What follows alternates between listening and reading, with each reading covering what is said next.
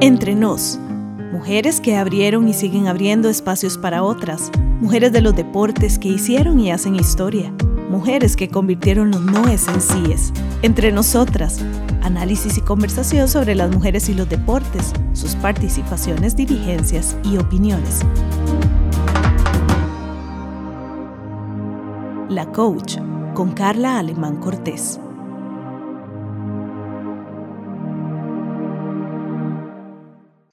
Hola, qué gusto saludarlos, saludarla. Soy Carla Alemán Cortés en el podcast de la coach y hoy nada más y nada menos con Jenny Méndez. ¿Cómo estás, Jenny? Muchísimas gracias por sacar de tu tiempo, de tu agenda, para conversar con todo el público que Radio U, que están en la coproducción y pues que también la gente que nos sigue en el Facebook de la coach nos acompaña. Mucho gusto saludarte, Jenny un honor estar en este lindo programa compartiendo con ustedes y con Carla, de verdad. Y para mí me siento muy contenta pues de compartir un poquito de cosas mm, de que la gente no sabe, que en la vida cotidiana son escondidas para la gente, ¿verdad?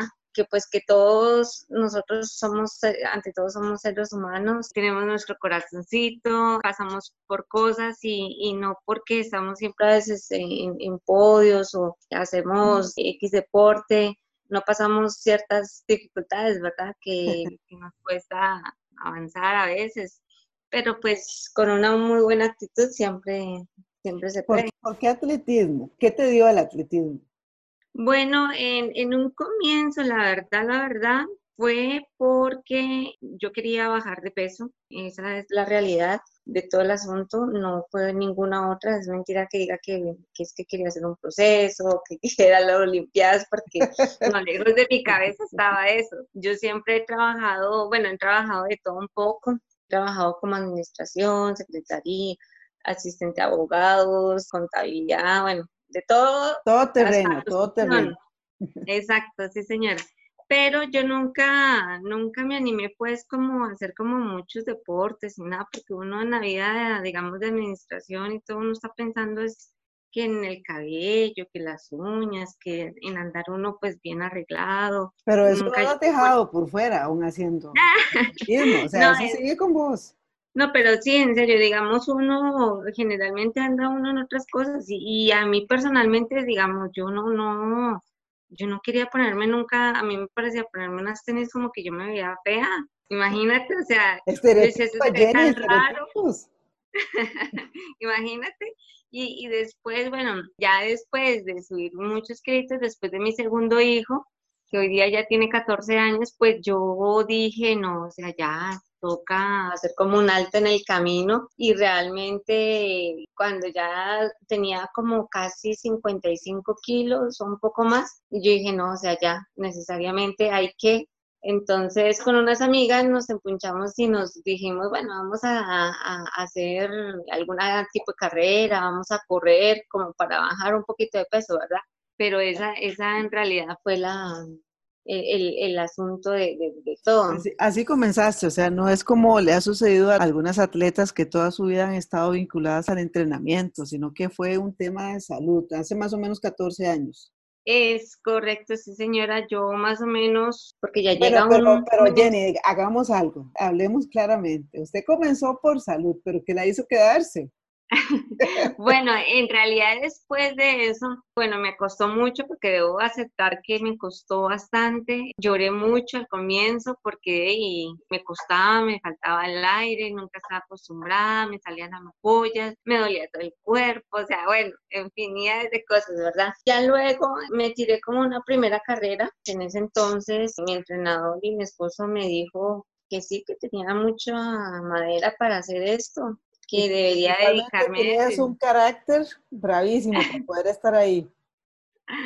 Bueno, sí, también en, en, un comienzo la verdad no, como que no me agradó mucho, o sea, como que no me llamaba mucho la atención. Ya después con el tiempo que fui ganando podios, escalando posiciones y ya fui entrenando un poco más, entonces ya ahí, ya más adelantito decidí pues retirarme del trabajo donde estaba y dedicarme de lleno a lo que eran las carreras. Pero las uñas y todo eso seguían estando en primera línea, pero con tenis. pero con tenis. ya, contémosle, ya, es más difícil, ¿verdad? Contémosle a la gente en qué distancias trabajas vos, porque por ejemplo, el atletismo tiene muchas especialidades, ¿verdad? Entonces vos decías que te dolían los pies, te salían ampollas. ¿Por qué sucedía esto? ¿En qué modalidad o en qué especialidad te quedaste vos? Bueno, a mí siempre me ha gustado el atletismo de fondo, así que mm, yo soy maratonista. La maratón consta de 42 kilómetros, 195 metros. También soy especialista en la media maratón, que son 21 kilómetros con 95 metros. Y también apunto a carreras de 10 kilómetros, 5 kilómetros. Eso es un entrenamiento para vos. 10 mil metros planos y 5 mil metros planos, que eso ya se hacen en pista. E, eso es impresionante. Yo siempre me he cuestionado qué es lo que motiva a alguien a estar ahí entrenando para una maratón, que no necesariamente se pueden hacer muchas durante una temporada, durante un año. En ese camino, los 42 kilómetros, 195 metros, ¿cuál es la etapa más difícil? ¿Y cuál es la etapa que más disfrutas? Si es que tenés alguna, alguna etapa que más disfrutas en una carrera de 40, bueno, en una maratón, cualquier cosa puede suceder. Hay mucha gente que tiene como un, un estigma y que dicen que el muro está en el kilómetro 30, kilómetro 35. Yo siento que mientras uno haya entrenado muy bien y a conciencia, no sé, uno disfruta solamente. Cuando uno hace todo el proceso completo de la maratón, que es un trabajo duro, muy arduo, simplemente ya llegas a disfrutar de la carrera en realidad de, todos sus aspectos. Obvio, pues tienes 42 largos kilómetros para pensar, para disfrutar, para gozar, para ver la gente, ver el paisaje, o yo que sé, si estás en otra ciudad, pues admirar la ruta, en fin, hay miles de cosas, ¿verdad? O de repente vas con un grupo de gente, entonces vas ahí codeándote, ¿verdad? Mientras el uno jala, el otro jala. En fin, hay infinidades de cosas. Yo suelo hacer eso, trato de disfrutar mucho mi proceso y ya cuando me toca ir a la carrera, simplemente disfrutarla y gozarla y, y simplemente ir a hacer lo que ya había hecho en los entrenamientos. De todas formas, nadie dice que es fácil, ¿verdad? Pensar cuántos kilómetros, cuántas horas de esfuerzo, cómo es un día de Jenny en un día que no tuviéramos COVID, ¿verdad? Que no estuviéramos con pandemia. ¿Cómo es tu día? Y ahora, ¿cómo es el día de Jenny? ¿Cómo es esta cotidianidad? En un día normal, cuando no estamos en pandemia, eh, eso ha cambiado la vida de muchos. Bueno, nos ha cambiado. Generalmente mi día comienza a las 4 de la mañana, comienzo aquí en casa organizando dejando todo listo para mis hijos, para despacharlos al cole o a la universidad, en fin, me debo alistar también y depende de la organización que tenga durante el día. Asimismo salgo a entrenar, bien sea de madrugada o tipo 6, 7 de la mañana para poder mm, que me alcance el tiempo, ¿verdad? Porque generalmente en el primer entrenamiento, que es el más fuerte, en horas de la mañana, más o menos me abarcan unas dos horas y media, dos horas, mientras se hace el calentamiento, la movilidad, mientras se hace el trabajo grueso, ¿verdad? Y luego se vuelve a la calma y el estiramiento, entonces llego aquí a la casa, desayuno, organizo las cosas que tengo para durante el día de repente que si se quedó algo de los chicos en el colegio, entonces corre, vaya, déjeselos, o si hay que ir a hacer una vuelta. En fin, siempre sale algo, ¿verdad? Las mamás saben que, cuál es el rol que nos toca. Luego viene la parte funcional, que generalmente lo hago aquí en la casa o si no voy al gimnasio. Generalmente viene acompañado de una sesión de piscina después del, del funcional y ya luego salgo más o menos a la hora del almuerzo. Ya vengo acá a descansar un rato, si no tengo alguna reunión o alguna cosa que tenga que hacer. Pero generalmente, bueno, las mamás siempre andamos ocupadas, siempre hay que hacer algo, siempre hay que recoger, siempre hay que ir a mercar, que faltó la leche, que al chico le faltó una cosa, entonces hay que ir a buscarla. O sea, eh, esa no nos colegio. No, es que es así. y así, bueno, eh, transcurre la tarde y al finalizar la tarde generalmente ya siempre se hace el segundo entrenamiento, bien sea aquí en casa bicicleta o bien sea salir a probar ya más, un poco más holgado uno, o sea, no, no, no tan agaz como uno lo hace en la mañana, que es un tipo más para recuperación. O sea, tan agaz significa, para quienes nos están escuchando, con mayor intensidad. ¿Verdad? El trabajo más fuerte, más intensivo, es en la mañana. Es correcto, sí, ya en la tarde ya se baja la intensidad o depende, también depende de la temporada en la que uno está. Hay veces en la mañana, si digamos, hiciste fondo, en la tarde ya hay que mover un poquito las piernas, entonces viene un segundo trabajillo más, más contundente, pero generalmente eh, es así, los fines de semana siempre se hace el gran fondo que siempre anda más de más de 20 kilómetros, 22, 25, 30, dependiendo la temporada en la que uno ustedes vieran la cara de Jenny cuando dice 20 kilómetros, ni arruga la cara. Qué barbaridad, la cotidianidad. En la etapa en la que estamos con el tema del COVID-19, ¿cuánto has tenido que modificar en tu entrenamiento, en tu vida cotidiana?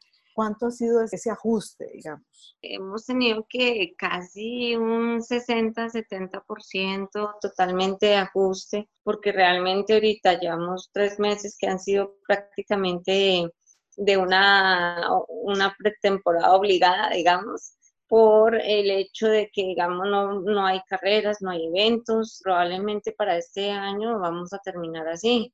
Así que hay que mantenerse uno en forma seguir entrenando, pero sí hay que bajar gradualmente las intensidades para no gastar uno el cuerpo ni nada, teniendo en cuenta que pues una maratón no la logramos hacer, digamos, cada mes, cada dos meses, o sea, es una distancia que lleva su preparación y que debe ser eh, muy a conciencia, lleva mucho gasto, tanto económico, tanto energético, tanto nutricional, o sea, es toda una logística. Así que pues no se puede permitir como una carrera de 10 que digamos tú dices, ah, voy a correr este fin de semana y el siguiente y el siguiente y no importa, porque son 10 kilómetros, es más rapidillo. Pero ya en una maratón sí amerita demasiada logística, mucha preparación. Así que pues estamos tratando de alternar ahorita los entrenamientos de pretemporada, mucho funcional específico, bicicleta, para los grandes fondos. Digamos, este fin de semana estuve, tiramos 80 kilómetros en bicicleta, en calle. Son todo el protocolo de, de seguridad, dígame que sí. sí correcto, sí señora. No, bueno, en, en, realidad nosotros sí siempre lo, nos hemos tratado de mantener y siempre ha sido, digamos, en sitios alejados en la montaña, buscando una, rutas en, en montaña, Surquí, Colonado, Ciudad Colón, en fin, sitios donde prácticamente no hay nada de gente. De hecho, hay sitios donde solamente va uno eh, está uno acompañado de la hermosa naturaleza que gracias a Dios poseemos aquí en Costa Rica. Jenny optó por la nacionalidad costarricense, ¿verdad? ¿De dónde es Jenny? De Bogotá, soy nacida de Bogotá, ya llevo 20 resto de años aquí en Costa Rica y pues gracias a Dios me nacionalicé. sí, sí, sí. ¿Qué te ha dado el atletismo a vos, a Jenny, a la mujer, a la persona? Bueno, en realidad para mí ha sido una de las experiencias más hermosas y maravillosas que Dios me ha permitido tener. No, yo creo que no me alcanzaría el tiempo, verdad, para enumerarlas, porque aparte de vida, de salud, de satisfacción, de logros profesionales de atletismo, conocer muchos países que jamás en mi vida yo hubiera pensado que el atletismo me hubiera llevado a conocer tantos países tan lindos y maravillosos, gente bonita, todos los restos de atletas a nivel mundial que uno conoce, o sea, ha sido encantador y maravilloso. Una de las que más me ha llamado la atención fue haber hecho un campamento de dos meses en Kenia, la cuna del atletismo, con los mejores del mundo, o sea, yo nunca en mi vida jamás iba a pensar yo que iba a terminar al otro lado del mundo, conociendo y todo, o sea, esas son grandes cosas que el atletismo me ha dejado, aparte pues que para mí el atletismo es un medio de vida, es mi trabajo y pues lo respeto como tal y lo manejo como tal, porque de hace muchos años yo vivo de eso. En las carreras que uno corre en calle, depende de la posición que tú quedas, y mismo ganas dinero. Obvio, pues ya ahorita no, no ha, bajado mucho esa, ese nivel económico, pues por la situación que se había venido presentando en el país y bueno, ya ahorita con el COVID, pero sí, en realidad ha sido uno de los fuertes y pues gracias a Dios puedo decir que mi hogar ha sido mantenido gracias a, a este maravilloso deporte. ¿Qué le dirías a la gente que te escucha, Jenny, a estas chicas, jóvenes, familias, que tienen de repente chicas que no quieren hacer actividad física o tal vez que ya tienen atletas? ¿Qué les dirías? Bueno, en realidad yo les insto a que sigan adelante, a que persigan sus sueños. Nunca es tarde para comenzar yo prácticamente he hecho todo un ciclo olímpico y, y, no comencé como muchos otros desde cero, no pasé por juegos estudiantiles y universitarios y un montón de cosas que la mayoría de atletas pasan, pero nunca es tarde, nunca es tarde porque cuando uno tiene un propósito firme y quieres realmente, sueñas y, quieres realizarte como persona, como profesional, eso abarca en, todos los ámbitos de nuestras vidas. Cuando quieres algo, lo sueñas y atraes esa buena energía para hacerlo, lo puedes lograr. Así que yo les insto a que nunca abandonen sus sueños, a que vayan por ellos.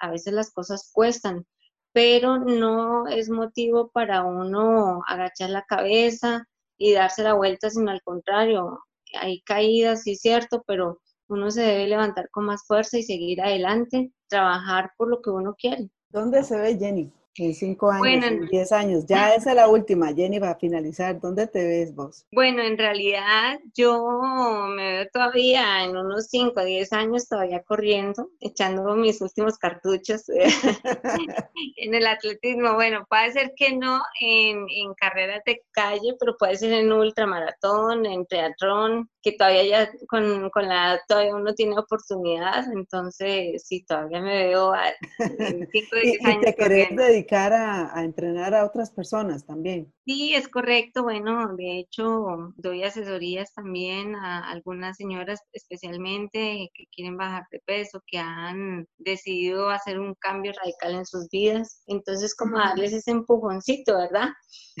Y sí, más adelante poder ya tener algunos grupos o, bueno, de todas las edades en realidad, porque yo también estudié para eh, maestra de niños, así que también me encanta manejar este lindo deporte con niños. Vamos a tener a Jenny Méndez para rato como entrenadora y también pensando que, que, vas a tener un excelente antecedente como atleta para poder trabajar con algunos grupos.